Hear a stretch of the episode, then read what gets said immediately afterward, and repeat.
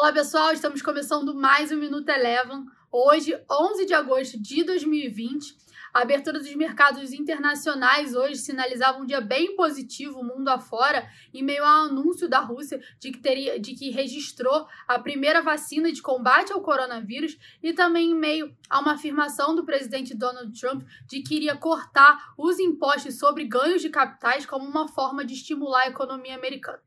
Bom, mas a gente pôde ver agora no final do dia que não foi bem o que aconteceu. Tanto nos Estados Unidos quanto aqui no Brasil, as bolsas tiveram um dia de queda.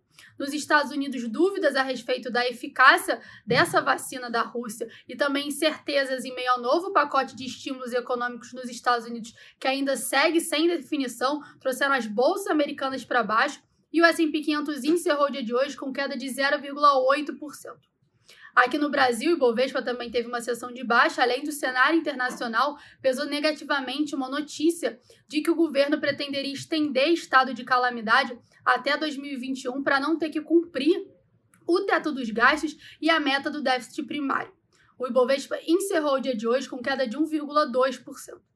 Passando para o dólar, o dólar também teve um dia de queda generalizado, caiu aqui no Brasil e também desvalorizou frente às principais moedas pelo mundo. Aqui no Brasil, o dólar encerrou a sessão de hoje cotada a R$ 5,40, com queda de R$ 1,40. O Minuto Eleven de hoje fica por aqui. Se você quiser ter acesso a mais conteúdos como esse, inscreva-se em nosso site www.elevafinancial.com e siga a Eleven também nas redes sociais. Eu sou a Jéssica Feitosa e eu te espero no próximo Minuto Eleven.